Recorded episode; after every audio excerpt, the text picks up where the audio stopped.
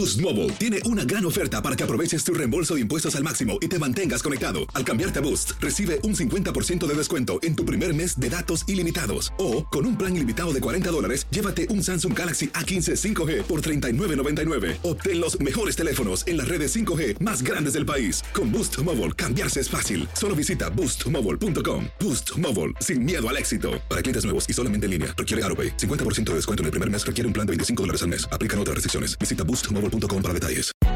Hay gente a la que le encanta el McCrispy y hay gente que nunca ha probado el McCrispy. Pero todavía no conocemos a nadie que lo haya probado y no le guste.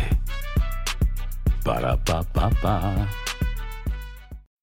When you need mealtime inspiration, it's worth shopping Kroger, where you'll find over 30,000 mouthwatering choices that excite your inner foodie. And no matter what tasty choice you make, you'll enjoy our everyday low prices, plus extra ways to save, like digital coupons worth over $600 each week. You can also save up to $1 off per gallon at the pump with fuel points. More savings and more inspiring flavors make shopping Kroger worth it every time. Kroger, fresh for everyone. Fuel restrictions apply. Hola, buenos días, mi pana. Buenos días, bienvenido a Sherwin Williams. ¡Ey! ¿Qué onda, compadre? ¿Qué onda? Ya tengo lista la pintura que ordenaste en el ProPlus app. Con más de 6.000 representantes en nuestras tiendas listos para atenderte en tu idioma y beneficios para contratistas que encontrarás en aliadopro.com. En Sherwin Williams somos el aliado del PRO. Univision Audio. Enigma sin resolver es un podcast para mayores de edad. Algunos radioescuchas pueden encontrar el contenido del programa ofensivo. Se recomienda la discreción del radioescucha, especialmente para menores de edad. Soy enigmático. ¿Qué se encuentra en los teléfonos móviles? Porque aquí ya es cuando empieza lo raro, ¿no? Por lo que sí nos preguntamos, ¿por qué alguien estaba tratando de desbloquear este teléfono? ¿Qué quería ver? ¿Qué podía a lo mejor eh, pensar que había dentro de este teléfono? A lo mejor fotos que lo comprometieran, no sabemos.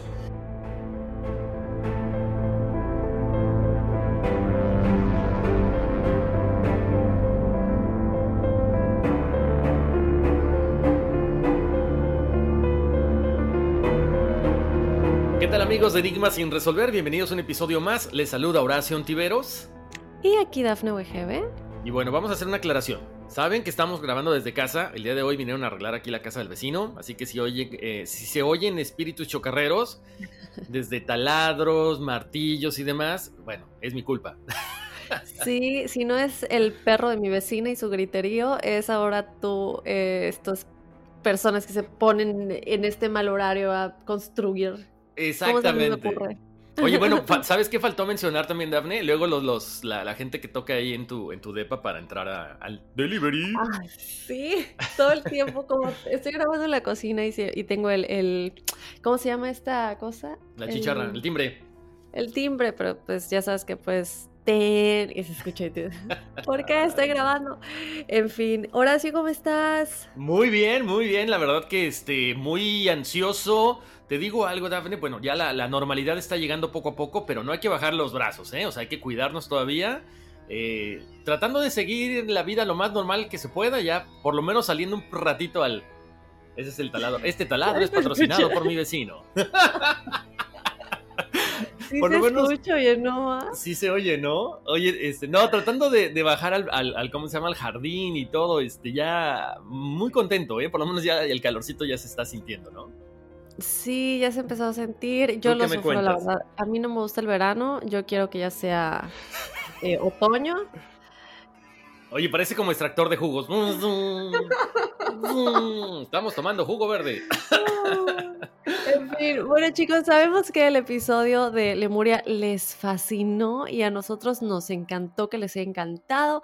Vamos a tratar de tocar temas similares. eh, obviamente hay un límite de continentes perdidos, pero, eh, pero cosas que, que- que realmente vemos que les llaman la atención. Eh, como siempre les decimos, ¿no? Recibimos mensajes de gente que dice que les gustan más los asesinatos, les gustan más las desapariciones, otros que les gustan más las teorías conspirativas, otros que les gusta más lo místico, lo espiritual, lo paranormal. Entonces, eh, tratamos como siempre aclarar que tocamos un poquito de todo para complacer a toda la familia enigmática que somos muchos y, y pues hay que tener de todo un poquito, ¿no? Y el día de hoy, Horacio, nos vamos a ir con una misteriosa, bueno, dos misteriosas muertes. Efectivamente, algo, algo bien extraño, La verdad que, ay Dios mío, estas cosas de pronto me dejan así como con un sabor de boca medio, no amargo, pero como que muy inconcluso, ¿no? Es bien interesante el caso. Y, te pones a pensar y dices, wow, o sea, cuánta gente, como le hemos platicado en algunos otros e, episodios, pues se va con una ilusión, con una pues con una agenda, ¿no? Para conocer diferentes países, aprender diferentes idiomas, y de pronto no vuelven a saber nada de ellos, ni la familia, ni los amigos, ni nada por el estilo, simple y sencillamente desaparecen. Un caso muy, muy trágico, que bueno, poco a poco iremos eh, platicando con ustedes, y para los fanáticos de estas desapariciones, agárrense porque está muy bueno. Así es, y, también obviamente chicos, ¿no? Eh, recordar que siempre les vamos a poner las fotos en las redes sociales. Eh, hay fotos que, pues, no se ven, por ejemplo, les, doy un, preview de lo que les estoy diciendo, ¿no? Una de las, de las cosas que se encontraron fue una de las botas de esta chica que todavía tenía el pie adentro de la bota. Em, los huesos que se encontraron también estaban como blanqueados, como si se les hubiera puesto cloro, lo cual es otra de las inconsistencias que, no se entiende, ya vamos a adentrarnos más en todo eso, y, muchas cosas que con respecto a cómo se prendían y se apagaban los celulares todo el tiempo, eh, eh, las horas específicas en las que esto se hacía, cosas que como que las fotografías, una de las fotografías que fue eliminada, y cosas que como que nos lleva a pensar que la desaparición y posterior muerte de estas chicas es más que un simple se perdieron, murieron de hambre, de sed, de deshidratación o fueron atacadas por un animal salvaje. Ya cuando empiezas a ver más a fondo todo toda y cada una de las cosas que están incluidas en, el suceso de, de, todo esto, pues básicamente te das cuenta que hay algo más. ¿Qué? No lo sabemos, vamos a platicar las teorías, vamos a platicarles todo. También, de hecho, hay un vidente que dice que sabe lo que sucedió y que las puede ver. Entonces, también vamos a ver lo que dice este vidente y, más cosas por ahí para que también, junto con ustedes, lleguemos a una posible conclusión. Efectivamente, Daphne, hay muchísimas inconsistencias. Esa maleta que después de un tiempo aparece y todo está intacto.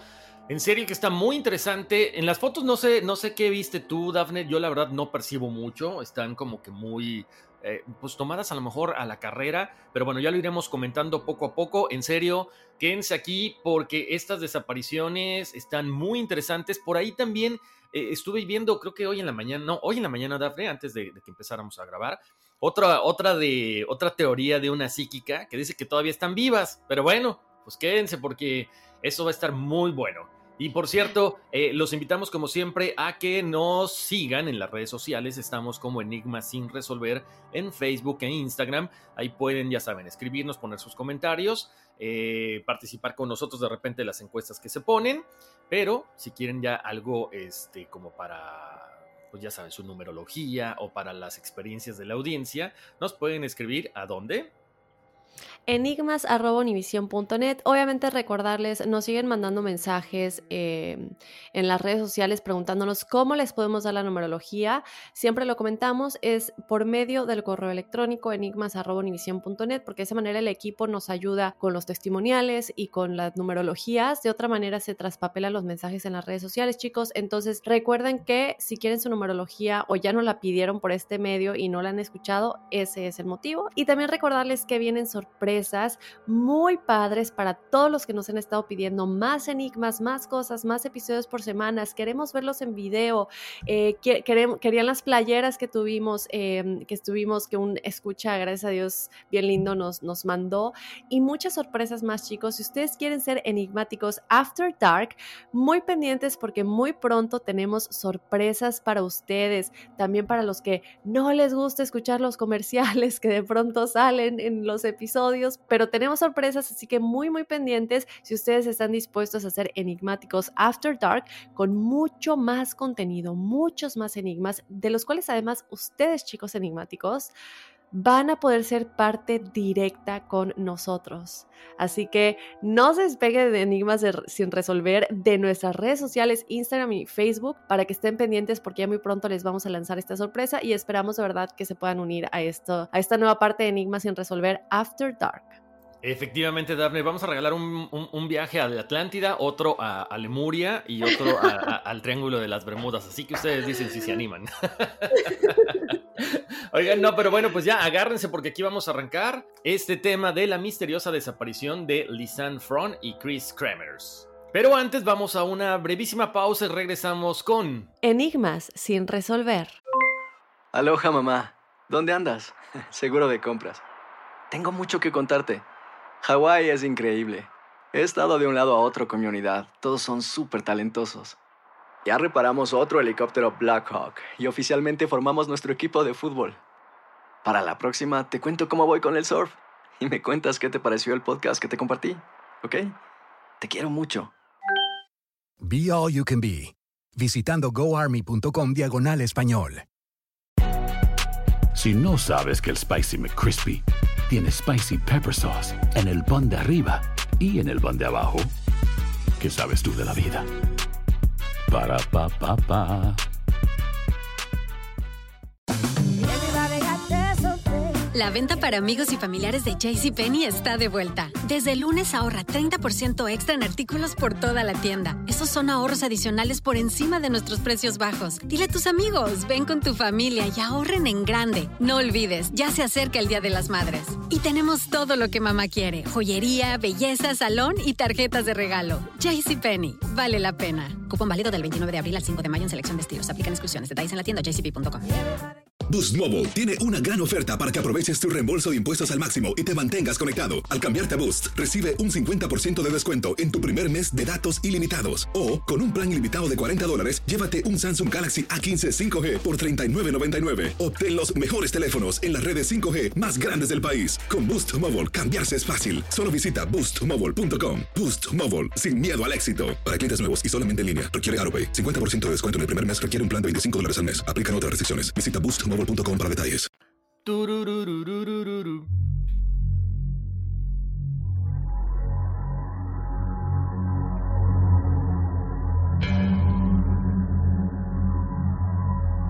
Chris Kremers y Lisanne Froon eran dos estudiantes holandesas que desaparecieron el 1 de abril del 2014 mientras caminaban en Panamá.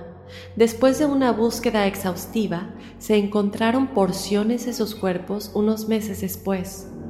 Su causa de muerte no se pudo determinar definitivamente, pero las autoridades holandesas que trabajaban con investigadores forenses y de búsqueda y rescate pensaron que era probable que las estudiantes cayeran accidentalmente de un acantilado después de perderse.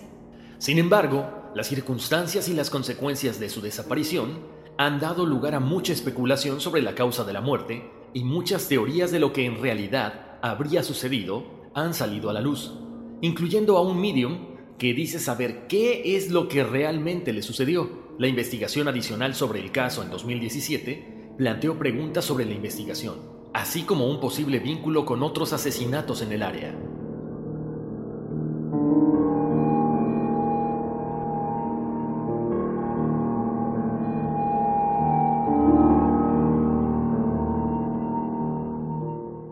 Chicos, ahí está. Eh, vamos a empezar por platicar. Obviamente, como siempre les decimos, nos gusta darles la línea de tiempo, lo que sucedió, eh, y después ya nos vamos un poco a la teoría, las teorías conspirativas y si existe algún extra, en este caso este evidente que dice que, sabe lo que sucedió, pues eh, lo platicamos al final. Vamos a empezar a platicar quiénes eran estas dos chicas. Bueno, Lisanne Froon y Chris Kramers se conocieron en la universidad y ellas estaban listas para embarcarse en la aventura de su vida.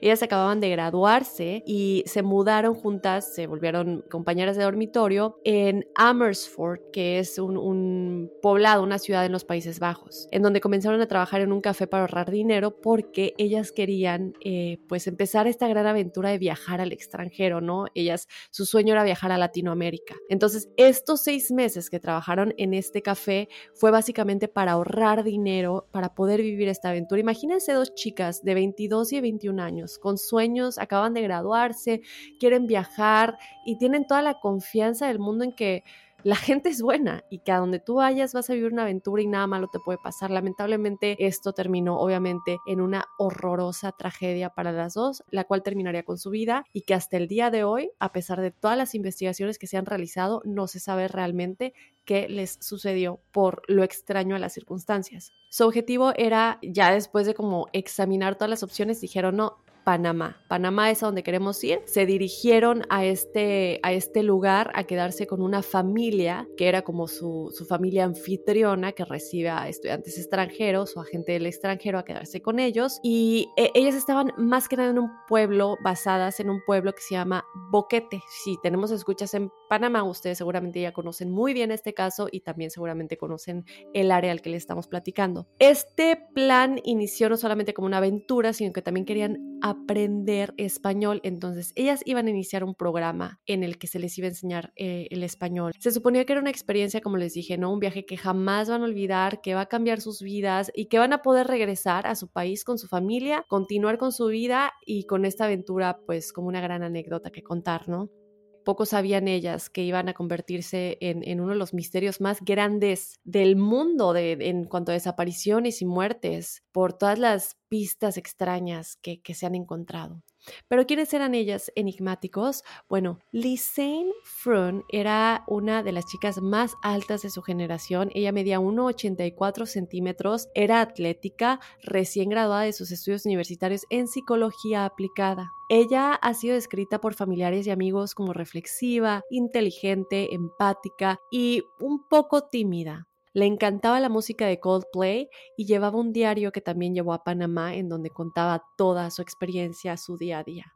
El hermano de Lisaine, de hecho, ha leído pasajes de su diario en voz alta en programas de televisión. Uno de ellos se llama Break Free, por si quieren buscarlo. Chris era la mediana de tres hermanos, con un hermano mayor y un hermano menor. Acaba de completar sus estudios en Educación Social Cultural en la Universidad de Utrecht. Ella había decidido estudiar Historia del Arte cuando regresara de Panamá y de hecho, chicos, ella ya se había inscrito a este programa, ya se había inscrito a estos estudios porque ella estaba lista como vivir esta aventura y regresar y continuar con su vida y con esta continuación de sus estudios. Le encantaba el arte, le encantaba la historia, entonces ella tenía como meta continuar eh, esta formación. Ella ha sido escrita por familiares y amigos como alegre, extrovertida, inteligente y transparente, que era muy honesta, que siempre decía las cosas como son, ¿no? Y también ella pues tenía este cabello rojizo que la gente dice que era como un sueño. Le encantaba el teatro y el mundo artístico, también le gustaban los festivales y la música de Pearl Jam, Red Hot Chili Peppers y tenía un novio en los Países Bajos y llevaba también un diario. Las dos tenían un diario que tenían con ellas en, en Panamá. Ahora, obviamente esto que les describimos es para que sepan un poquito quiénes son ellas. Como les, les dijimos, tenían 22 y 21 años. Y en las fotografías que ellas se tomaron, que ya vamos a platicar de ello, eh, se puede ver eh, la gran amistad que tenían, que estaban alegres, estas fotos antes de que se, pues se desaparecieran o, que les pasara lo que todavía no sabemos exactamente qué es lo que les sucedió, se toman estas fotos, están alegres, están sonrientes, suben estas fotos a Facebook y se ve un simple día en el que decidieron salir a explorar. Y bueno, ya que sabemos un poquito de esto, ¿qué pasa Horacio? Comienza el viaje. Efectivamente, Daphne, como bien lo mencionas, ¿no? Dos chicas normales, comunes y corrientes, que de pronto, bueno, después de llegar a famoso lugar de Boquete, Kremers y Frun, descubren que habían llegado por error una semana antes para su programa de español. Este lugar es como una escuela donde conviven con niños, donde se les enseña el, idioma para que lo tengan de la forma más directa y lo puedan aprender con gente nativa de la región. Por lo que deciden usar este tiempo extra para, bueno, tratar de explorar. Ya saben, esta parte de Panamá hay, hay muchos bosques, eh, normalmente está lloviendo casi todo el tiempo, hay muchas cascadas, es un área muy bonita para poder visitar, así que Aparentemente ellos están o ellas están seguras de que va a ser un viaje muy tranquilo donde van a poder, ya saben, como que excursionar, ¿no?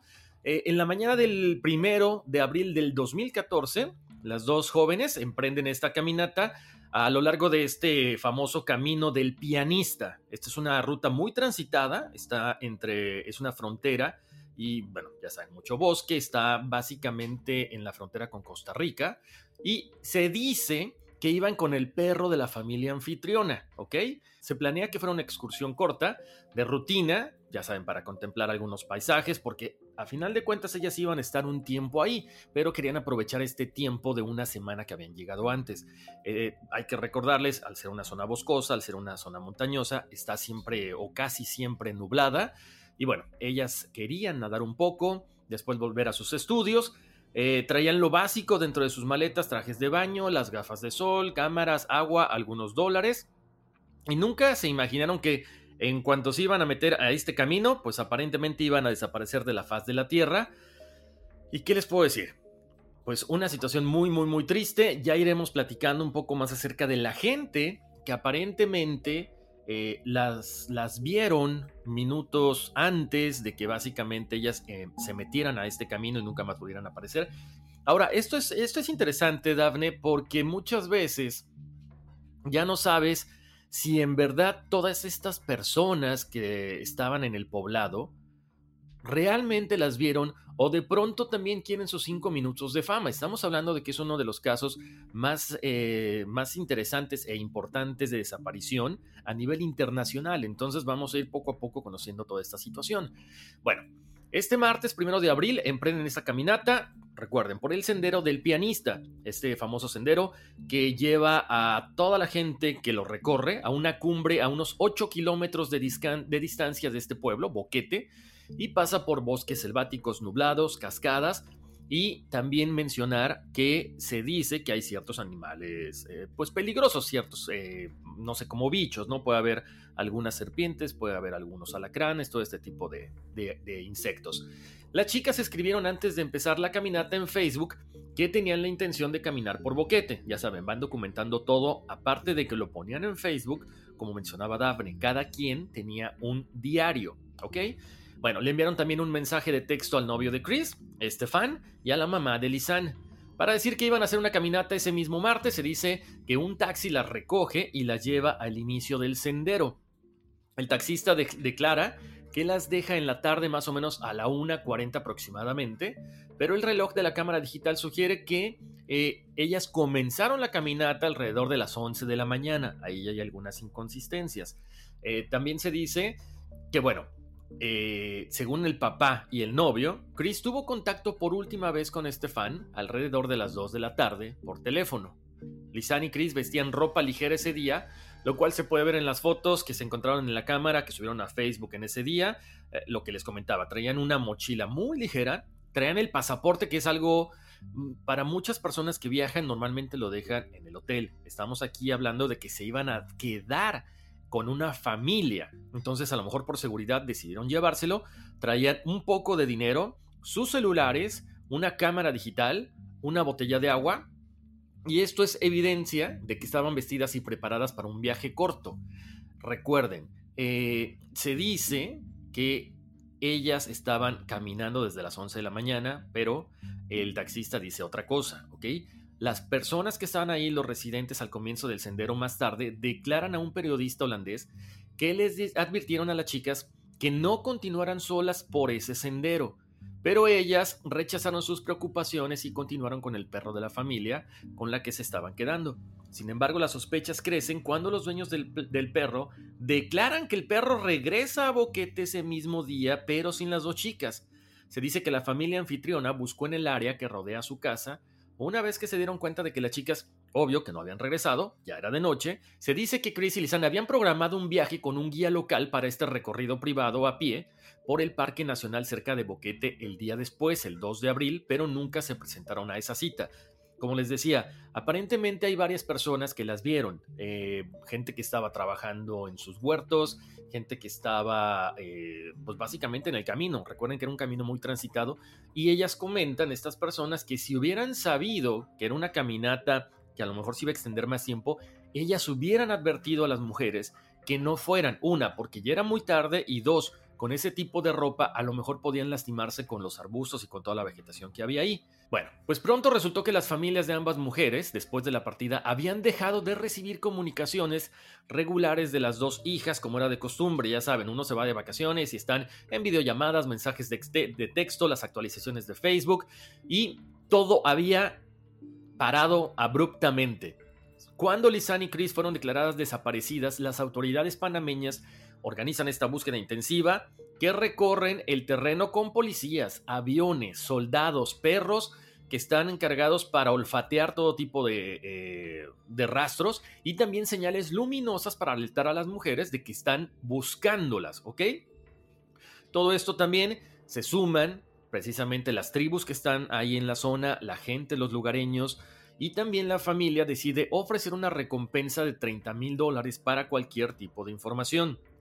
Bueno, todos estos esfuerzos fueron nulos, no se encuentran señales de las jóvenes y al principio se habían eh, pues no sé, se había pensado que se habían perdido. Eh, recuerden, estamos en una zona montañosa donde casi no se ve nada, donde muchas personas dicen, bueno, se hubieran guiado por las estrellas o hubieran visto al cielo. No, es que básicamente unas partes de esta selva o de, esta, de este bosque no se alcanza a ver nada hacia, hacia arriba, ¿ok? Entonces, eh, bueno, pues era un poquito complicado, todo esto ya se iba poniendo cada vez más, eh, más tenebroso, ¿no? Porque no sabían qué había pasado. Y de hecho la única pista que había en ese momento es que, bueno, las mujeres habían sido vistas un poquito antes de que iniciaran esta caminata con dos hombres. Dos hombres no identificados, pero el problema es que volvemos al punto, no había evidencia de que esto fuera real. Solamente se rumoraba que habían estado desayunando con dos hombres, pero no había ninguna conexión para conocer ni la identidad de los hombres, ni si era cierto o no era cierto. Les cuento también que después de 10 semanas aproximadamente, una mujer nativa, local de esta zona de, Boquete, lleva una mochila azul de licra a la policía. ¿Y qué creen? Resulta que era la mochila de Lisan. Esta mochila había sido encontrada a la orilla del río Culebra, cerca del pueblo de Alto Romero, en un área remota, a casi 17 kilómetros de distancia de Boquete y 8 kilómetros, más o menos 14 horas de caminata del lugar donde las niñas o donde estas chicas fueron vistas por última vez, o sea, bastante lejos. Esta mujer, esta, esta persona local, dice que estaba segura de que la mochila no había estado ahí el día anterior porque ella normalmente pasaba por ese camino. La gente del departamento de policía recogió la mochila con un helicóptero y la policía asume que el río la había arrastrado hasta ese lugar. ¿Ok? Acuérdense que está al lado del río. entonces, ¿qué pasa? Bueno, lo más curioso es que si este río se había llevado la mochila, ¿por qué la mochila estaba seca y todo estaba en perfecto estado? Todo funcionaba, la cámara, los celulares, todo estaba en orden. Era una mochila normal, común y corriente, no es que fuera resistente al agua, de hecho, era pues, normal, de esa mm, cualquier mochila barata, ¿ok? Entonces, ¿qué fue lo que pasó? No se sabe. Además de que durante todo ese tiempo también había estado lloviendo mucho en las últimas semanas, entonces no estaba sucia, parecía como que si alguien lo hubiera puesto ahí, entonces es un poco eh, contradictorio toda esta situación, ¿no? De hecho, se dice que había estado esta mochila al menos 72 días en esta selva, acuérdense, tropical, húmeda, lloviendo, ríos y demás, y no estaba sucia, o sea, no había signos de desgaste, muy curioso. Además, esta mochila tenía las primeras pistas sobre lo que les podría haber sucedido a esas dos chicas. ¿Qué había dentro? Ahorita Daphne nos va a decir por qué, ya les habíamos adelantado un poquito, pero todo está como que en perfecta sincronización de que alguien la puso ahí, al menos es lo que yo pienso, Dafne.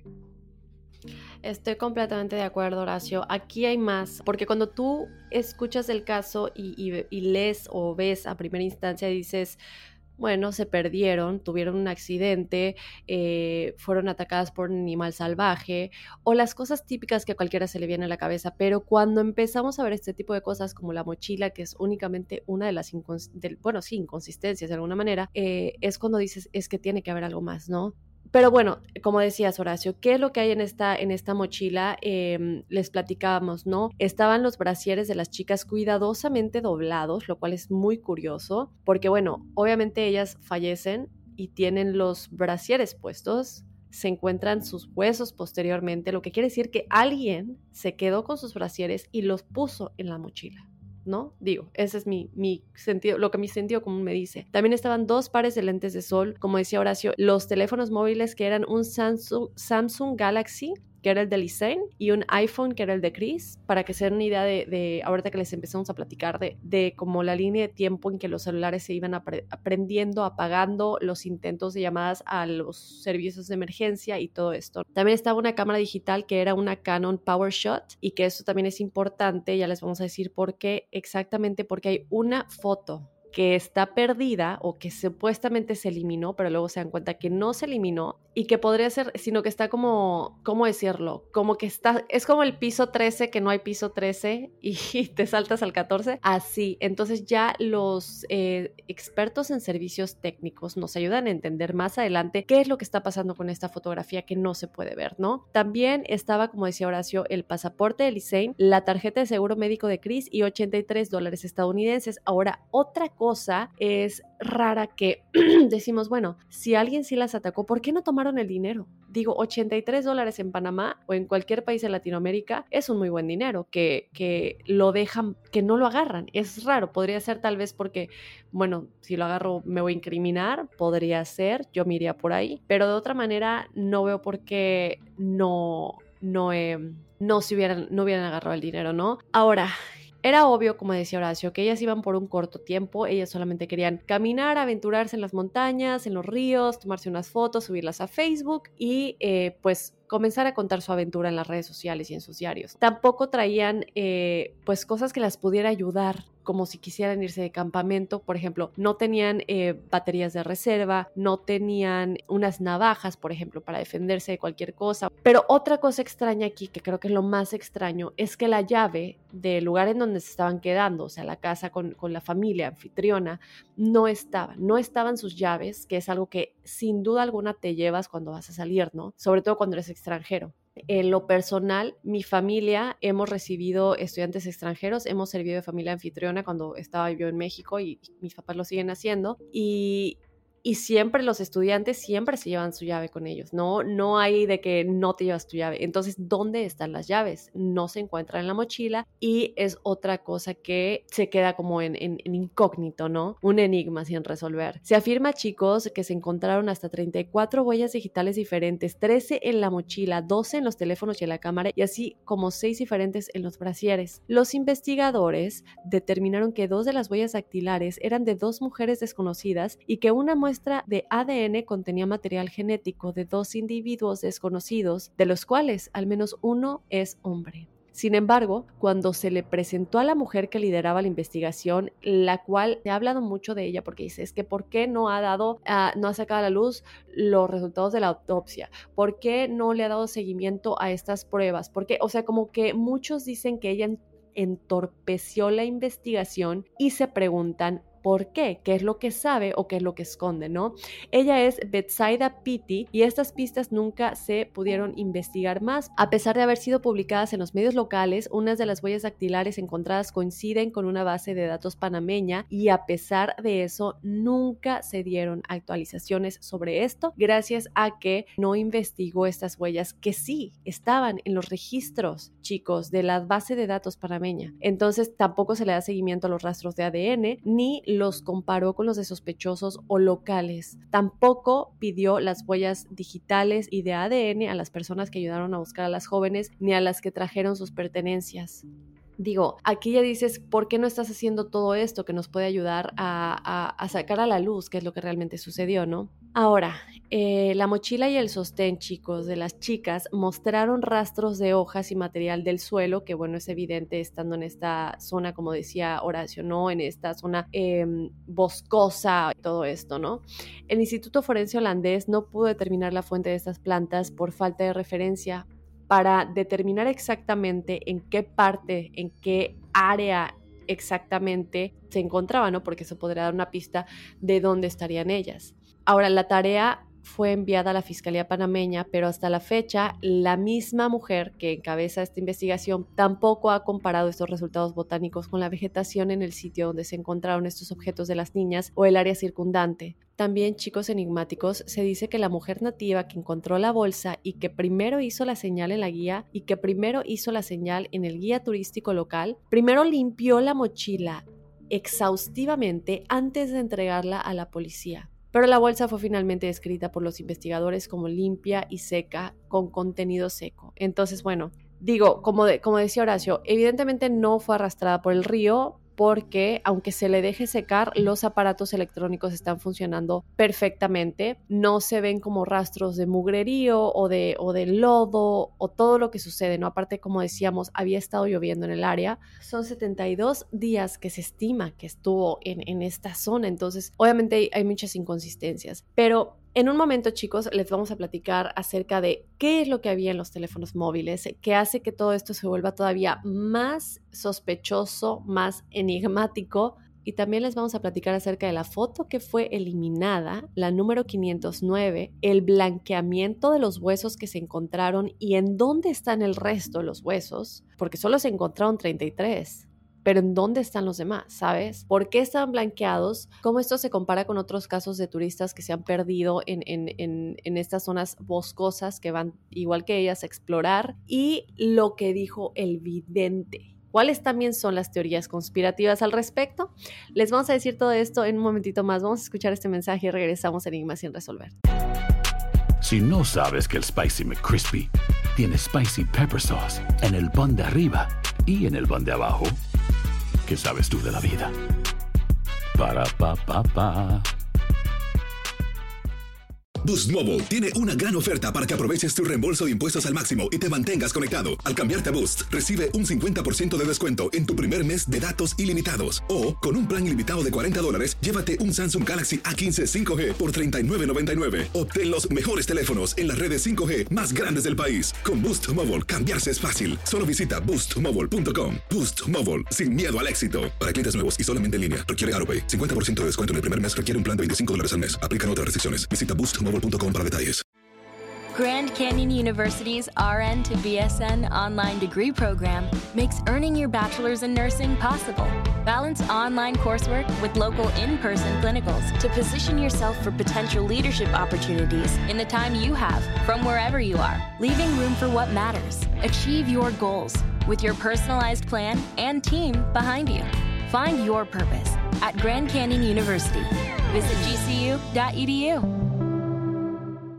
Ya estamos de regreso, chicos enigmáticos. Horacio, ¿qué se encuentra en los teléfonos móviles? Porque aquí ya es cuando empieza lo raro, ¿no? Obviamente, como les dijimos, les vamos a subir las fotos, pero en estas fotos que ustedes pueden ver en las redes sociales, se van a dar cuenta que hay una línea de tiempo en cómo ellas trataban de comunicarse desde que, empezaron a tratar de comunicarse con los servicios de emergencia, apagaban y prendían los celulares. Obviamente puede ser para tratar de salvar baterías, eh, pero también cómo lo hacían en, en determinado tiempo durante el día. ¿Por qué será esto? Nos preguntamos. Puede ser que estaban vigiladas durante las demás horas.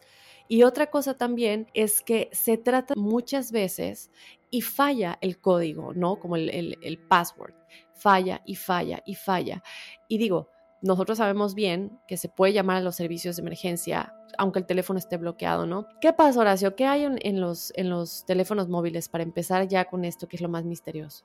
Claro que sí, buen punto que, el que tocas ahorita, ¿no, Dafne? No tienes que desbloquear un celular para poder llamar a estos servicios de emergencia, pero bueno, ahí son parte de las inconsistencias que cada vez son mucho más, ¿no? ¿Qué se encuentran en estos teléfonos? Ahí les va. De hecho, se demuestra que pocas horas después del inicio de la caminata, las chicas estaban ya en problemas. Más o menos a las eh, con 4.39 minutos, cuando era de día, eh, se hace un primer intento de llamar a los servicios de emergencia. Alrededor de 10 minutos después se hace un segundo intento. Aquí lo que se me hace muy extraño, Dafne y enigmáticos, es porque llaman al número de emergencia holandés, al 112. Ojo, dicen que son internacionales, también funciona en Panamá, y si no, se cambia automáticamente al número de emergencia del país en que se encuentra. Pero bueno, a lo mejor por la, mm, no sé, por el nervio, por la preocupación, marcas automáticamente Yo no sé si ellas sabían que automáticamente se cambia al, número de emergencia del país, pero también, ¿qué pasa? Marcan al 911 que no solo es el número de emergencia estadounidense, pero también el número de emergencia de Panamá para las ambulancias. Ahí ya hay un poquito más de claridad. Pero debido a la mala recepción, estas llamadas no son atendidas, o sea, básicamente no salen del celular.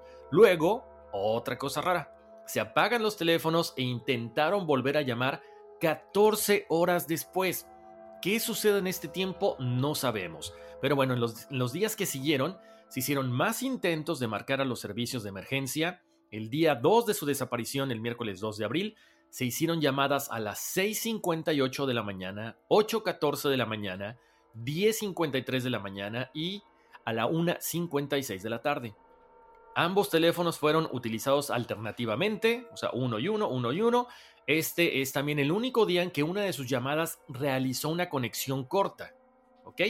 Durante el primer intento de esta llamada, esa mañana a las 6.58 de la mañana, el teléfono Samsung de Lisan logró conectarse con el 112 durante 1 a 2 segundos solamente.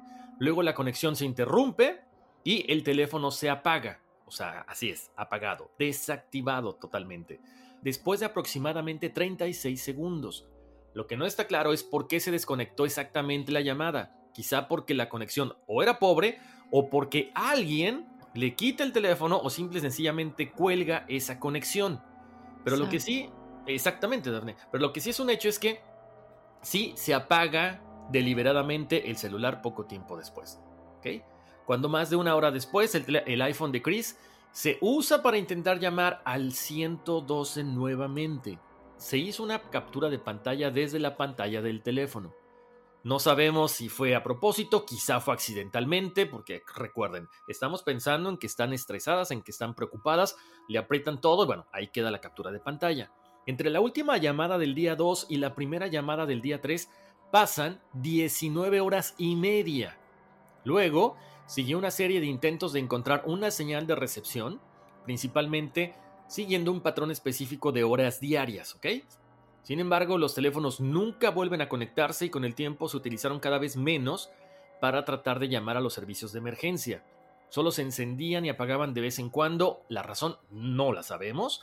Para el día 5, la batería del teléfono Samsung de Lisan se agota y el teléfono no se vuelve a usar después de eso, por supuesto.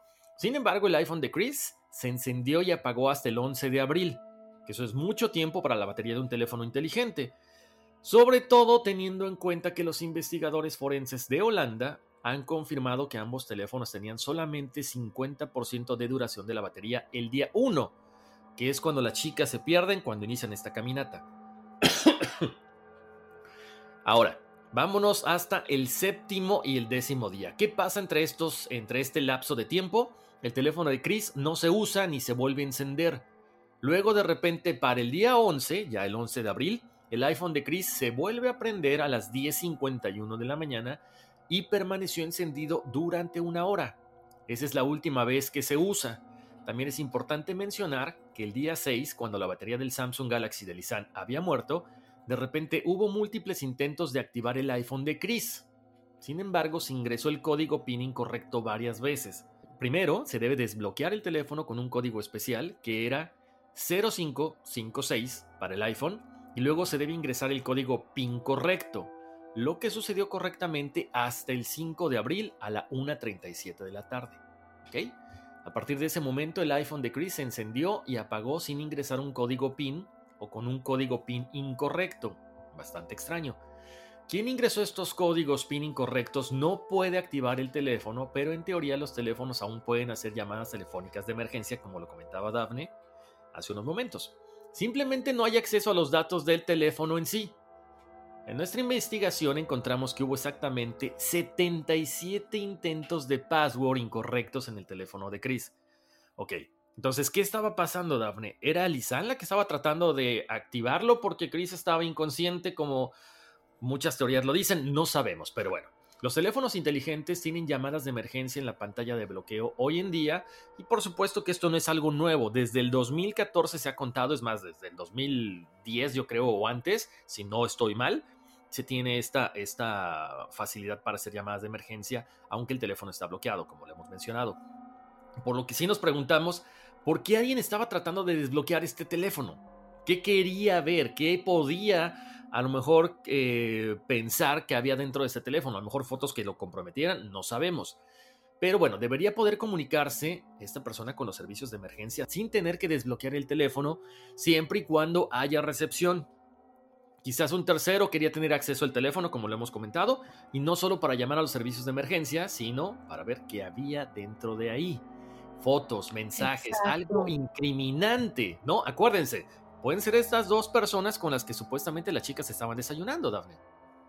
Exacto, Horacio, porque también hay que recordar que existe una foto perdida en la cámara digital. Entonces yo me pregunto si esta persona quería ver si se le había tomado alguna foto o si había algo que ellas hubieran tomado que él o ella no se hubieran dado cuenta para saber si había algo que lo, que lo o la incriminara Digo, porque también está esto de la foto eliminada. ¿Por qué esta foto no está en la cámara digital? ¿Por qué eh, se llega a la conclusión de que no está sobreescrita? Y entonces es otro misterio.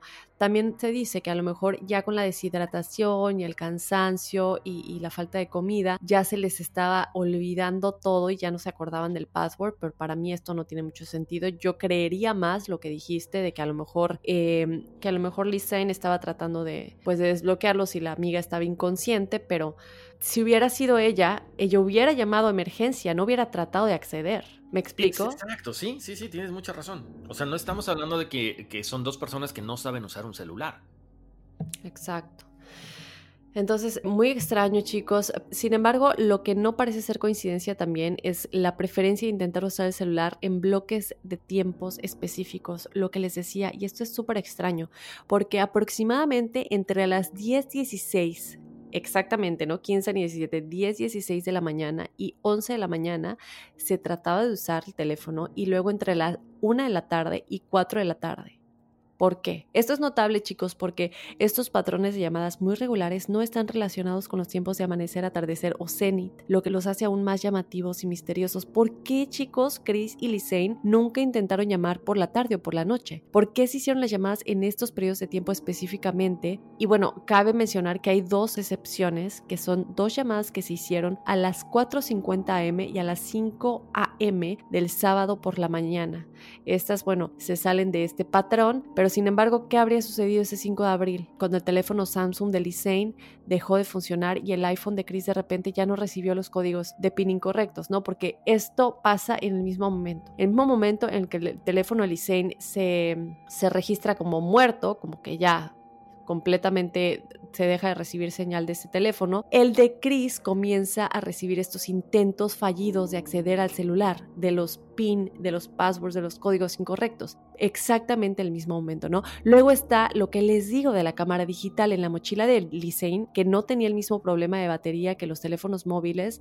¿Por qué? Porque esta cámara, y por eso les pedimos al principio que prestaran atención a las marcas de los, de los aparatos, porque esta cámara se ha eh, comprobado, y muchos usuarios de esta cámara dicen que la duración de la batería de esta cámara digital Canon es asombrosa y que la cámara, si no se usa, puede durar hasta un año entero eh, con la batería viva. La cámara también se encontró en buenas condiciones con la batería restante, como les digo, y los investigadores pudieron ver alrededor de 133 fotos consecutivas, pero solamente faltaba una de la que ya les vamos a platicar. Aquí es donde comienza más misterio. Las fotos que se publicaron se ven nítidas y finas. Esta cámara, chicos, no tiene opción de ubicación GPS, por lo que los investigadores solo pudieron establecer o adivinar la ubicación de las fotos en función de los alrededores que estaban visibles en ellas. Ahora, ¿Qué pasa con la foto perdida? Creo que algunas de las últimas fotos con la cámara que se tomaron durante la tarde del 1 de abril, de abril del 2014 son muy extrañas. Las vimos, eh, ustedes las pueden ver en nuestras redes sociales, porque primero están las fotos normales en donde están explorando, te tomo una foto a ti, vas caminando, me tomo una foto a mí, nos tomamos una selfie, pero ya después las que son consecutivas son muy extrañas. En una de ellas, chicos, que es una de las últimas antes de que empiecen las fotos que literalmente toman a nada o al piso o, se ve como que se está moviendo la cámara, es de Chris mirando hacia la cámara de pie sobre una piedra en un pequeño arroyo. Pero en esta foto ella ya no está posando,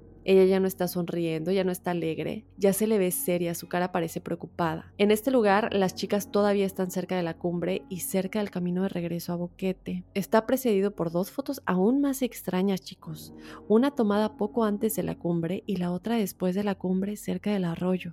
En una está parada con las piernas cruzadas en el río, en donde se ve como una mancha oscura, y en otra se dobla hacia atrás con lo que parece ser los brazos cruzados detrás de la espalda. Ahora dice, a lo mejor se está, em, está sosteniendo su espalda, a lo mejor ya le dolía de tanto caminar, o otros dicen que tenía las manos a lo mejor ya eh, atadas por la parte de atrás, que alguien se les habría atado. Esta es una teoría, no se sabe todavía, ¿no? En estas fotos no sabemos realmente qué ya sucedía porque las expresiones ya no son las de estas chicas que están explorando y están divirtiéndose. Aquí ya se ven tensas, ya se ven preocupadas, ya no es para mi punto de vista, una foto que te voy a tomar eh, para que sonrías y la subamos a las redes sociales. Para mí ya es como una foto para ubicarnos. Yo siento que es como una foto para ver si estamos caminando en círculos y la otra pues simplemente está mirando a la cámara, ¿no? Pero todavía, eh, a pesar de que ya sus expresiones faciales no son las mismas, aún se ven bien, aún se ven bien de color, aún se ven sanas. Estas son las últimas fotos, chicos,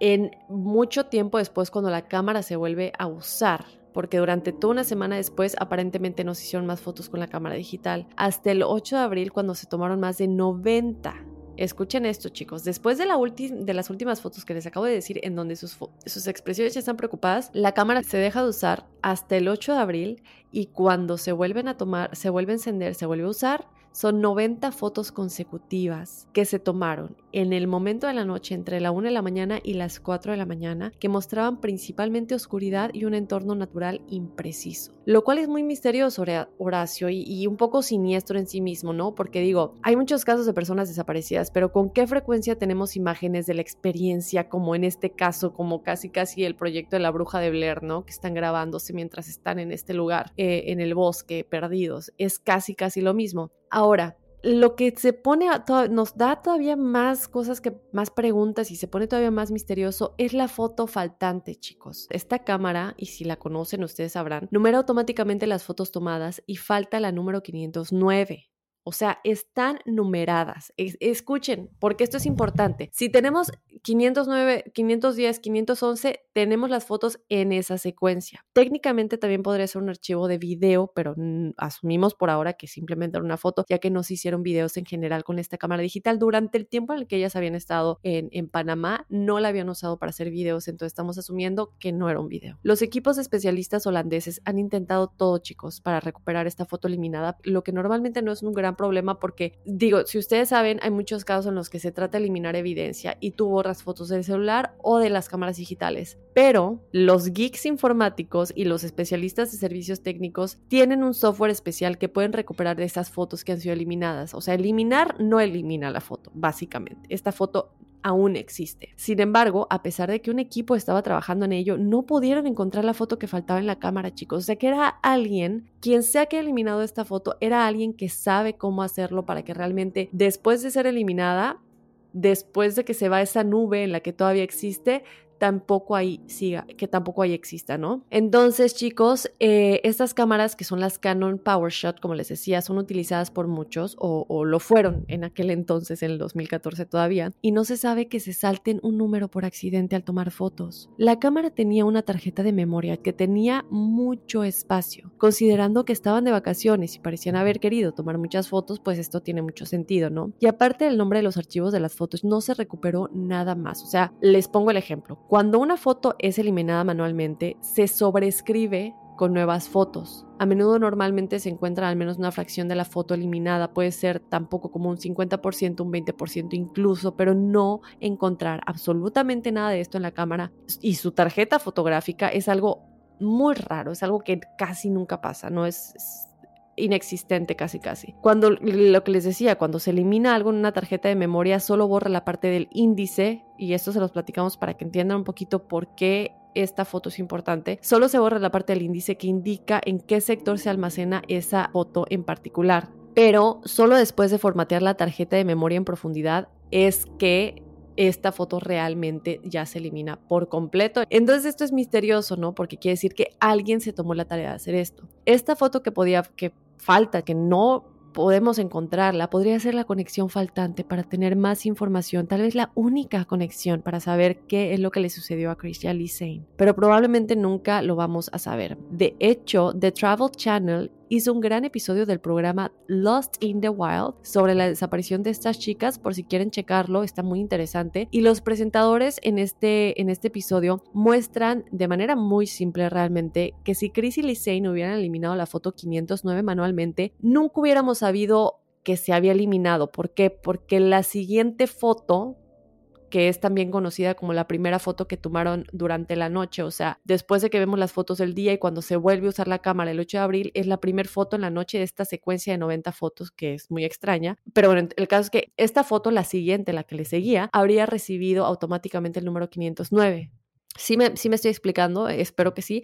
Entonces, el hecho de que exista un archivo vacío que no se le pasó a la foto siguiente el archivo está existente pero vacío, nos dice que no fue simplemente sobrescrito. Entonces, ¿qué pensamos? Nuestra teoría es que la imagen 509 fue la última imagen que Lisein pudo tomar antes de que le quitara la cámara. Y esto lo platicábamos eh, cuando estábamos haciendo la investigación, Horacio y yo, y es como que, bueno, es que, ¿qué, qué lo que pudo haber pasado, no? Le quitan la cámara, se toma esta foto, que es la única que nos puede decir qué es lo que realmente sucedió, y, y se queda el archivo vacío de alguna manera, ¿no? Cualquiera que sea la tercera persona, chicos, que, apareció probablemente fue capturado en la imagen 509, por lo que la 508 es la última imagen, algo normal, entre comillas, que existe y es posible que la tercera persona apareció alrededor de la imagen 507 y 508, lo que, lo que explicaría el extraño comportamiento de Chris y su cara y su expresión en esas fotos. Porque es mucha casualidad, simplemente veamos la secuencia.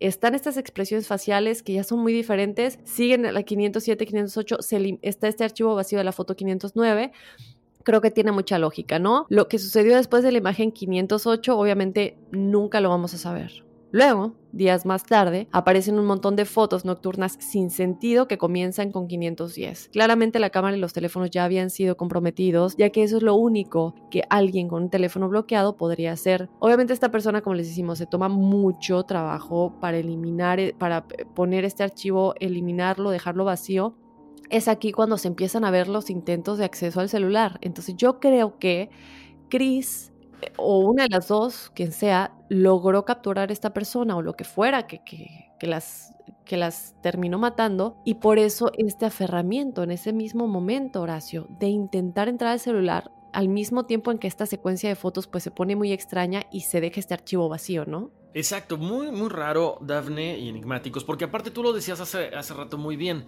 Eh, ¿Qué pasa cuando esta persona, esta Betsaida Pitti, no investiga las huellas dactilares, Daphne? Y de repente ahorita sale la a, colación de que a lo mejor el mismo gobierno dijo, ¿sabes qué? Decláralo accidente, aquí todo está seguro, la gente tiene que seguir viniendo porque una de, de las entradas más fuertes es el turismo. Ahí te das cuenta de que todo está encubierto. Y a lo mejor era que parte de este, este gobierno, el guía que de pronto eh, podía haber estado inmiscuido en esta situación. A lo mejor que tuvo un acercamiento con las chicas, ellas no accedieron a, lo que él decía y las mató. E, es, híjole, muy difícil, pero bueno, son parte de las teorías que hemos estado platicando, ¿no? Y, qué pena si estuviera involucrado la parte del gobierno y la parte del turismo eh, en una, pues una desaparición tan triste. Ahora, continuando con esto, ¿qué pasa? ¿Qué pasa con los huesos que se encuentran? Ok, ¿por qué blanqueamiento? Tú lo planteabas hace rato, Dafne es muy, muy extraño. ¿Por qué? La doctora Georgina Pacheco, experta forense, es muy precisa diciendo esto. No debería haber blanqueamiento en estos huesos. Cuando habla con el periodista Jeremy Crate, ella dirige al Departamento de Medicina Legal en la vecina Costa Rica, acuérdense que está pegadito Costa Rica, ella acordó revisar una copia de la autopsia de Chris Kremers que se filtró a The Daily Beast. La doctora Pacheco es experta cómo estos microclimas y ecosistemas específicos de la región pueden afectar todos los patrones tafonómicos que viene siendo efectos de entierro, descomposición, preservación del cuerpo, lo que significa que es una persona que está capacitada para analizar todos los hallazgos, no solamente de este caso, sino de cualquiera que se le presente, pero en este caso en concreto, los hallazgos de Kremers y de Fromm. Como analogía, Pacheco cita una investigación similar de alto perfil en la que ella trabajó recientemente en Costa Rica y dice que ese incidente involucra a un excursionista estadounidense llamado Cody Dial o Dial, que se perdió en la misma cordillera que Kremers y Fromm, justo al lado de la frontera de Boquete en el Parque Nacional Corcovado. En el caso de Dial, el esqueleto estaba intacto en más del 90% después de unos dos años en el bosque. Eso es increíble dice Pacheco, y no había presente blanqueamiento oso, oso, blanqueamiento óseo, o sea, otra inconsistencia, ¿ok? Con base en la nueva evidencia con respecto a la ubicación y duración de la exposición, la antropóloga forense mundialmente famosa y autora más vendida, la doctora Katie Rich, está de acuerdo con Pacheco sobre el blanqueamiento anómalo y la naturaleza suave y sin marca de los huesos. Ok, ahí viene lo interesante, la teoría. E-, el extraño estado de los restos más los registros tan extraños de las llamadas y las desconcertantes fotografías generaron fuertes especulaciones sobre qué había pasado con estas dos chicas. Una idea era que las dos muchachas, como hemos comentado, aparentemente se habían perdido, después usaron la cámara para intentar señalar dónde estaban exactamente para que fuera mucho más fácil que las encontraran posiblemente después de que se habían lesionado, de que no se podían mover, de que no habían comido, de que estaban desesperadas. Es posible también que hubieran caído en pánico, que se hayan perdido todavía aún más. Por ejemplo, el palo con el plástico, este que parece como una bandera para pedir auxilio, podría haber sido una forma improvisada de llamar la atención de los aviones que volaban por encima. Recuerden, estamos hablando de aviones, helicópteros, pero bueno, estás en una zona boscosa. Es un intento que a lo mejor puede ser un intento nulo de que las vean, pero a final de cuentas también refleja un poquito de que están con mucha claridad de mente. ¿Ok? Eso es importante. Todo esto mientras desesperadamente trataban de pedir ayuda en sus teléfonos. Después de esto, pueden haber muerto y después los carroñeros podrían haber hecho el resto. Bueno, es otra teoría. Ya saben, ¿qué pasa cuando estos animales carroñeros llegan a comer? Pues dispersan los restos por todos lados, los, desmiembran y los van dejando por ahí dispersos. Sin embargo, si estaban tratando de señalar grupos de búsqueda en tierra, ¿por qué no llamarlos? ¿Ok? Además, ¿por qué ninguna de las tribus locales se había topado con ellas? Cómo habían permanecido también ocultos de la búsqueda masiva que había pasado por el área. También existe la idea de que fueron secuestradas por alguien, pero si este fuera el caso, ¿por qué se les permitiría conservar la cámara y los teléfonos? Otra cosa muy extraña. Con los cuales, ya saben, continuaron haciendo estas llamadas, tomándose fotos como si nada pasara, a lo mejor para tratar de despistar a toda esta gente que iba a participar en la, investigación. Además, ¿Por qué los secuestradores dejarían la bolsa con toda esta evidencia, los 83 dólares, en lugar de asegurarse de que nunca fuera encontrado todo esto? Son treinta y tantas huellas dactilares, Daphne. Exacto, Horacio. ¿Tú crees que, me pregunto, porque digo, sabemos que las autoridades a lo mejor, o se dice que las autoridades eh, tenían como miedo de que esto afectara al turismo y todo esto, ¿habrá como alguna conexión de decir, ah, bueno, no importa si está ahí todo mi ADN, si están mis huellas dactilares, yo sé que nada me va a pasar, estoy protegido? O sería, es que e, está raro, porque si era una tribu, ¿cómo van a saber cómo manejar esto de, eliminar esta foto y hacer que realmente desaparezca de la tarjeta de memoria, no solamente de la cámara?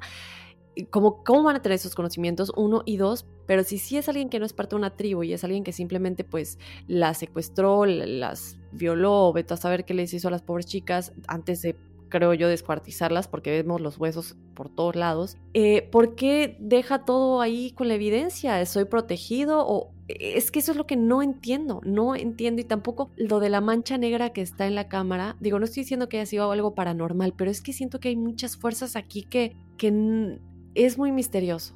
Exacto, ahora, ahorita que comentas eso, estas fuerzas extrañas, podemos también remontarnos al episodio del bosque de los suicidios. Si estamos hablando de que hace, eh, hace poco había habido eh, o ya había existido un, caso similar de este, eh, ¿cómo se llama? De esta persona estadounidense, bueno, quizá a lo mejor también hay, no sé, hay fuerzas extrañas o la gente en medio de este, de este bosque, de este lugar, de repente pierden la, conciencia y empiezan a hacer loco, cosas medio locas, no sabemos, ¿no? Pero, pero bueno, ahí están las teorías. Ahora, otra de las teorías también, Daphne, enigmáticos, ¿qué es? Bueno, al encontrar este tipo de, huesos, este tipo de evidencias, ese zapato es, híjole, terrorífico, ¿no, Daphne? Con el pie adentro todavía, de una de las muchachas.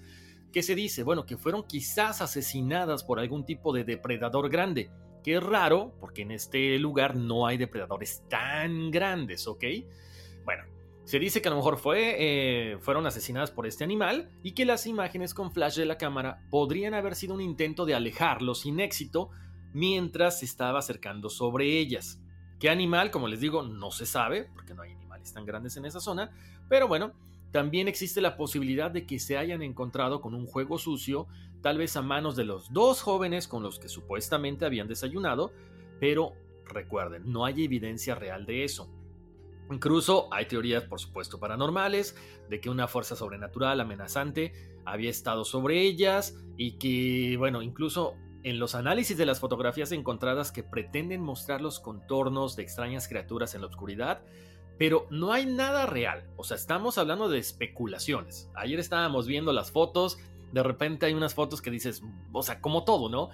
Cuando uno se pone a ver el cielo y dice, ah, mira, esa nube tiene cara de un cochinito o de una tortuga. O sea, cuando tú quieres buscar algo, lo vas a encontrar. Entonces, puede ser que haya un monstruo misterioso, puede ser, pero no sabemos. Más adelante hablaremos acerca de este evidente. Pero la explicación más acordada es que las dos mujeres, ¿qué pasó? Simplemente se perdieron. Después habían caído, que fueron arrastradas por el río, y a final de cuentas, ¿qué pasó? Bueno, pues simple y sencillamente ellas fallecieron, eh, vino un animal, eh, los carroñeros las desmembraron y se las comieron y ya pasó, eso fue todo. Pero queda la duda de qué pasa con estas llamadas tan extrañas, la ropa, por qué se la quitan, como comentaba Dafne, por qué les quitan los brasieres. Todas estas imágenes son como que muy, muy extrañas. Entonces, ¿Qué fue? No sabemos. Queremos que ustedes también participen con nosotros en nuestras redes sociales, que nos digan cuáles son sus teorías, por qué desaparecieron, por qué esta muerte aparentemente tan cruel de, de Lisanne Frun, o Frun y Chris Kremers. Nunca se resolverá de manera concluyente, pero bueno, pues ahí está esa parte misteriosa de la selva, misteriosa del bosque, donde otro turista estadounidense ya había fallecido, nada más que en la parte de Costa Rica, ¿no? ¿Por qué el blancamiento de los huesos, Horacio? Eso es lo que a mí también no me lo explico. ¿Qué Exacto. Lo que dices es muy cierto, Dame. Solamente hace esto alguien que está tratando de, de cubrirse, ¿no? De, de, cubrirse las espaldas. Sí, pero es que si estás tratando de cubrirte las espaldas, no dejas la mochila con toda la evidencia. Si blanqueas los huesos para tapar la evidencia, pero luego dejas la mochila, no tiene sentido. Entonces yo me pregunto si alguien que no está involucrado es quien posteriormente trata de ayudar en el caso y dice, mejor agarrarla. Lo único que puedo hacer es agarrar la mochila y dejarla ahí para que alguien la encuentre y de ahí empiecen a investigar ellos, pero no puedo hacer nada más porque a lo mejor yo soy parte de esta tribu o de este grupo o de lo que sea que las haya atacado, pero en mi conciencia me pesa y es la única manera en la que puedo ayudar y, siento que tiene que haber una como dos partes, ¿no? Digamos que se hizo en grupo, que las hayan atacado. Y bueno, sí, para tratar de eliminar la evidencia, se blanquean los huesos o, lo que sea que le hayan hecho, porque yo no entiendo el blanqueamiento de los huesos. Pero otra persona u otra parte de este grupo dice, no quiero hacer esto o me pesa, quiero ayudar. Y a escondidas de sus compañeros o quienes sean, se lleva la mochila y la deja ahí porque esto fue que alguien la dejó un día en específico porque no había estado ahí, hay que recordar eso, que es lo que dijo la, señora de la tribu que la encontró. Entonces, como que hay muchas inconsistencias. Yo siento que a lo mejor puede, puede que sea algo, algo por ahí, ¿no? Exacto, porque estamos hablando también, Daphne, de que aparece 72 días después. ¿Será que a lo mejor las investigaciones estaban acercando cada vez más al culpable? Que es cuando dice, ¿sabes qué? Quiero pensar que a lo mejor era, no sé, un, psicópata, Daphne, enigmáticos, que era como su trofeo, el decir, ¿saben qué? O sea, yo hice esto, nadie se ha dado cuenta quién soy, y de pronto cuando comienza a sentir que la policía, que el investigador privado y todos se acercan a, hacia él, decide decir, ¿sabes qué? Mejor me deshago de ellas y que se quede como el crimen perfecto. Bueno, no sé, se me ocurre, ¿no? Es que, no, sí, y es que puede ser Horacio, porque por ejemplo, vemos todos los, los casos de desapariciones aquí en Estados Unidos en los, en los parques nacionales, Horacio. Entonces, a lo mejor es gente que se dedica a eh, desaparecer o matar este tipo de personas que van a un lugar en específico, en este caso en Panamá, y porque saben que es un lugar en el que nadie los va a escuchar gritar o nadie los va a ver eh, cuando los secuestren o se los lleven.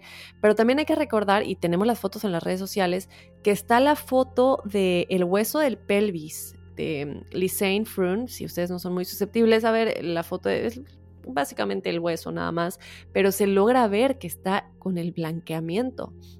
Luego también está la bota que tiene todavía el pie, también de Lisanne. Y, y, nos preguntamos entonces, ¿por, ¿en dónde está el resto de los huesos? Esa es una. Porque digo, solamente se encontraron 33 huesos. Y recordemos que, eh, digo, nuestro cuerpo humano tiene, si no me equivoco, alrededor de 200 huesos, ¿no? Entonces, eh, Horacio, solo se encuentran 33. ¿En dónde están los demás huesos? Sí, una, una duda que siempre quedará ahí. Ahora, lo que hemos también platicado, Dafne, eh, acerca de estos, porque ahora todo mundo, ¿no? Todo mundo está investigando, mucha gente que echa tarot dice, vamos a investigar. Entonces, ellas dicen, algunas personas, que bueno, que no, que las chicas están vivas, pero bueno, se les hizo un examen de ADN. Entonces, ¿habrá sido correcto el examen que se le hizo? A lo mejor ellas están secuestradas yo creo que ahí ya empieza a, entrar la parte paranormal dentro de esta, de esta investigación, ¿no? Dentro de esta desaparición. Así es.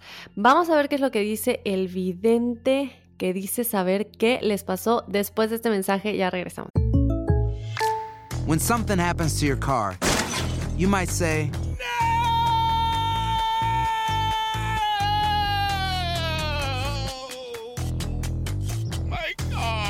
But what you really need to say is something that can actually help. Like a good neighbor, State Farm is there. And just like that, State Farm is there to help you file your claim right on the State Farm mobile app. So just remember, like a good neighbor, State Farm is there. State Farm, Bloomington, Illinois. Si no sabes que el Spicy McCrispy tiene Spicy Pepper Sauce en el pan de arriba y en el pan de abajo, ¿qué sabes tú de la vida? Para, pa, pa, pa.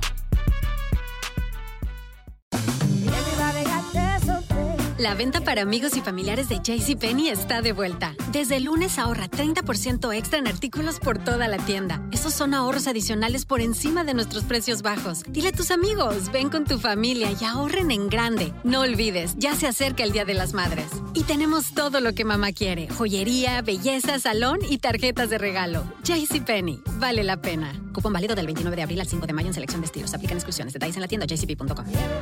Boost Mobile tiene una gran oferta para que aproveches tu reembolso de impuestos al máximo y te mantengas conectado. Al cambiarte a Boost, recibe un 50% de descuento en tu primer mes de datos ilimitados. O, con un plan ilimitado de 40 dólares, llévate un Samsung Galaxy A15 5G por $39.99. Obtén los mejores teléfonos en las redes 5G más grandes del país. Con Boost Mobile, cambiarse es fácil. Solo visita boostmobile.com. Boost Mobile, sin miedo al éxito. Para clientes nuevos y solamente en línea, requiere AroPay. 50% de descuento en el primer mes requiere un plan de 25 dólares al mes. Aplican otras restricciones. Visita boostmobile para detalles. Y bueno, estamos de regreso en Enigma sin resolver, Horacio, y ya vamos a platicarles del vidente que dice saber qué es lo que les pasó. Pocos creen que la clarividencia sea posible, yo creo que esos pocos no son parte de nuestra audiencia, creo que muchos de nosotros enigmáticos creemos y sabemos que esto es posible, pero es muy delicado usar en público estos recursos extremos cuando se tienen entre manos un caso como la desaparición de turistas holandesas que implica a amigos y a familiares que son sensibles al respecto. No puedes simplemente hacer una declaración diciendo que eres un vidente y sabes lo que les pasó porque es jugar, meterte un caso muy extremo eh, de sentimientos y de dolor, ¿no?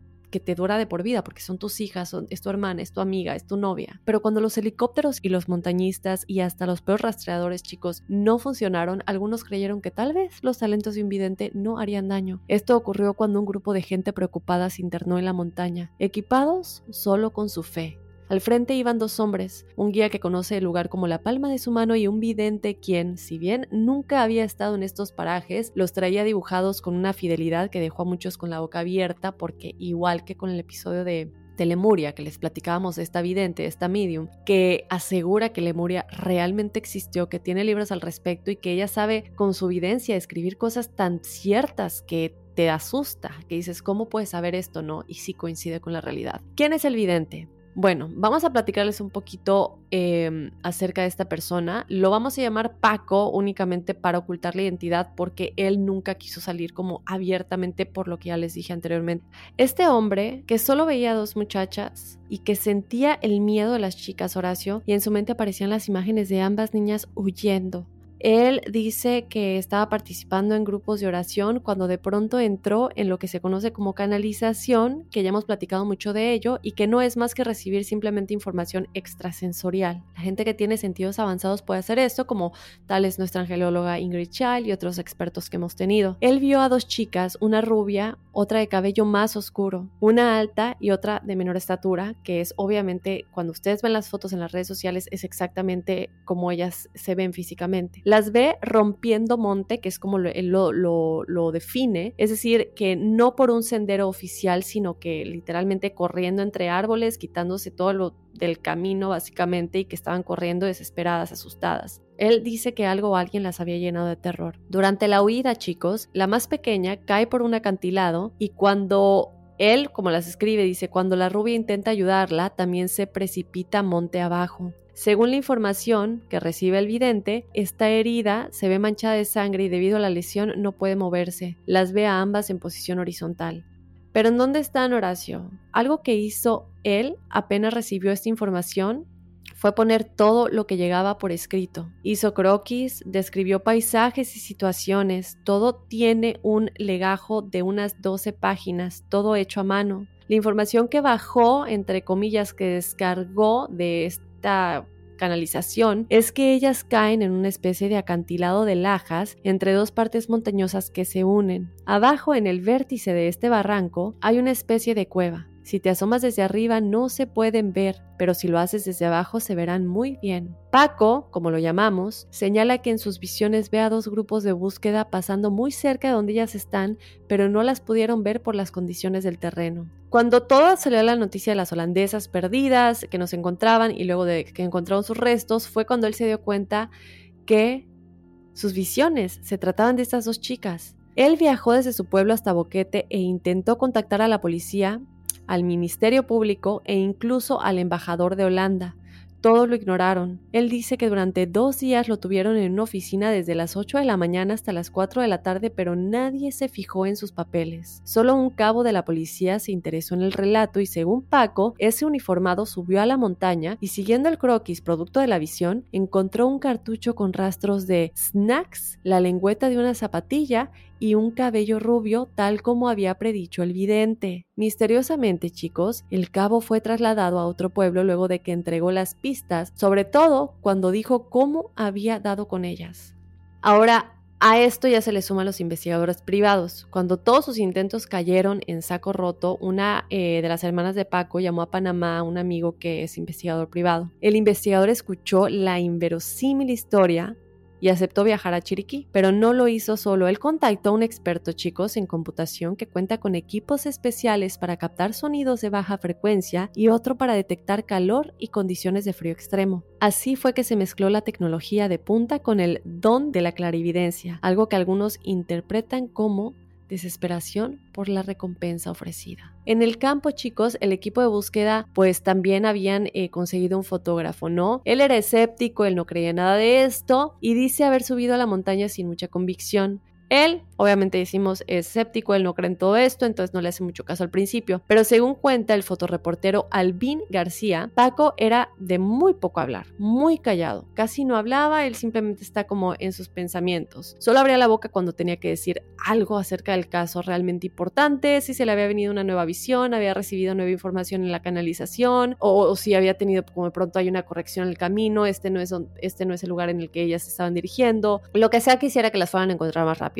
Y justo en ese momento es que comenzaron a encontrar cosas, chicos. Paco sabía de dos caminos que nunca antes había pisado, pero sus visiones no alcanzaron para llegar hasta donde, según, están las muchachas. El monitor de bajas frecuencias resultó inútil en esa montaña donde el viento ruge con rebeldía y apaga todas las voces. Pero eso sí, chicos, todos escucharon gritos y sonidos que no son de animales, sintieron ese aroma frutal que les hizo pensar a todos que algo sobrenatural les estaba anunciando cierta presencia. Entonces, aquí está lo que estábamos platicando hace rato. ¿Será que fue algo paranormal? ¿Será que fue algo no humano? El fotógrafo que les comentaba, el escéptico Alvin García, fue contactado por las personas que conocen al vidente Paco para que pues se uniera al grupo de búsqueda y, y ayudara, ¿no? Y se pudiera llevar un registro fotográfico de todo lo que estaba ocurriendo. Él dice haber subido incrédulo pero que bajó con una manera de pensar completamente diferente. Se le pregunta que qué es lo que vio que se le impresionó, ¿no? Él dijo que el señor Paco, o sea, el vidente,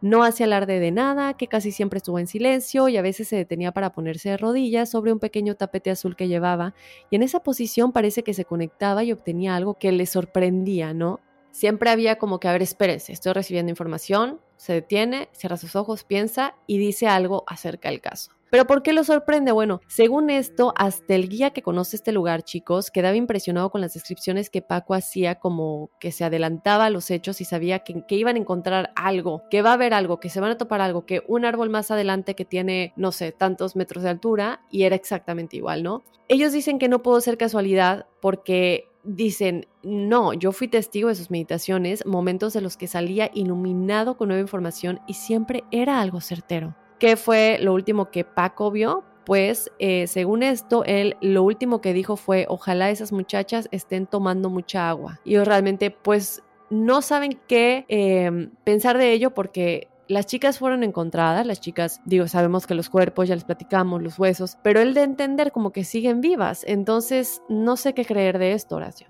Sí, está muy raro. Creo que lo, lo manifiesta verdaderamente de una forma en que sí, ok, tiene cierta información, está haciendo esta conexión que le está guiando, que está dando información que no cualquiera sabe porque él no es de ahí.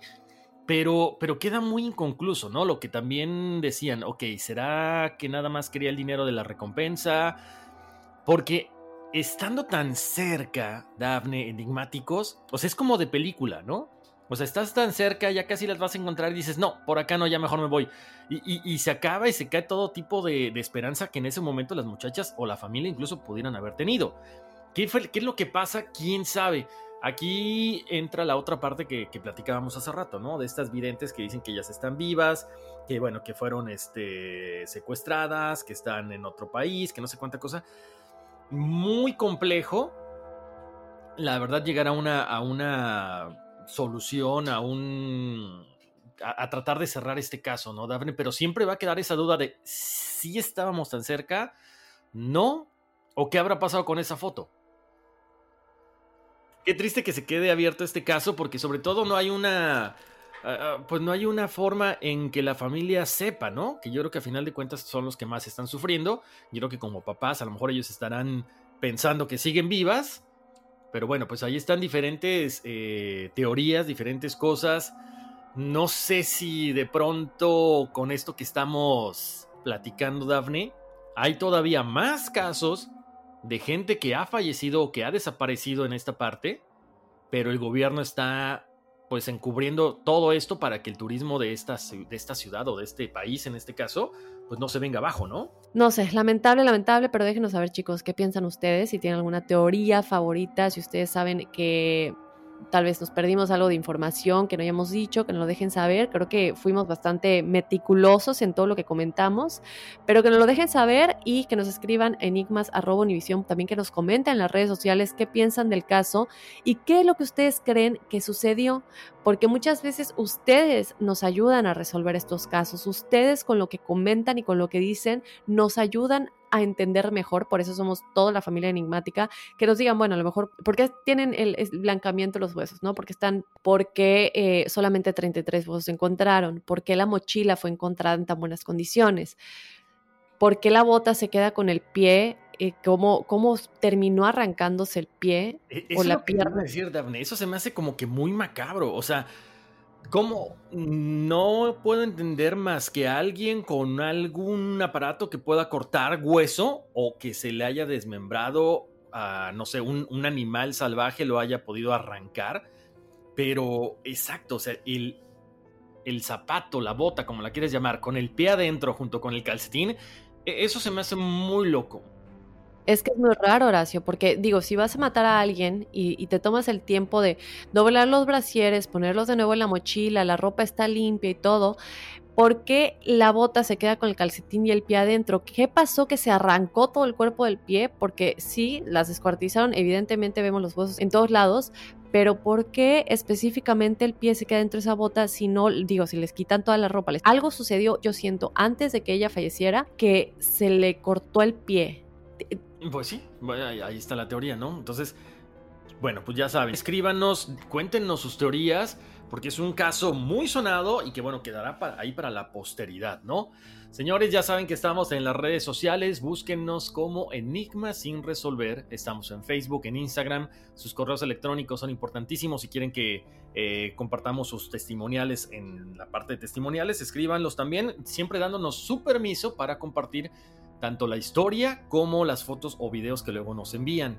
Y por supuesto que si quieren su numerología, su nombre completo y su fecha de nacimiento. Dafne, pues ya es hora. Vámonos, que aquí espantan. Uy, sí. Soy enigmático.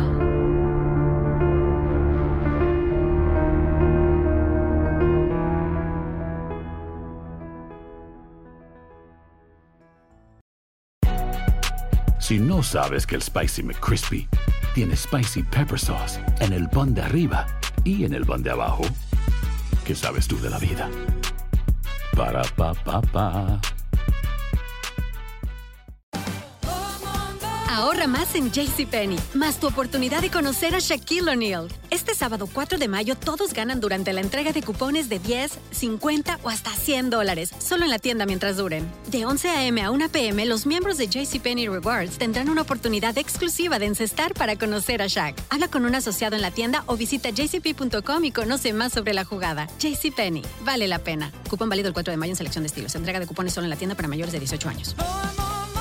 Boost Mobile tiene una gran oferta para que aproveches tu reembolso de impuestos al máximo y te mantengas conectado. Al cambiarte a Boost, recibe un 50% de descuento en tu primer mes de datos ilimitados. O, con un plan ilimitado de 40 dólares, llévate un Samsung Galaxy A15 5G por $39.99. Obtén los mejores teléfonos en las redes 5G más grandes del país. Con Boost Mobile, cambiarse es fácil. Solo visita boostmobile.com. Boost Mobile, sin miedo al éxito. Para clientes nuevos y solamente en línea, requiere AroPay. 50% de descuento en el primer mes requiere un plan de 25 dólares al mes. Aplican otras restricciones. Visita boostmobile detalles. Dicen que traigo la suerte a todo el que está a mi lado.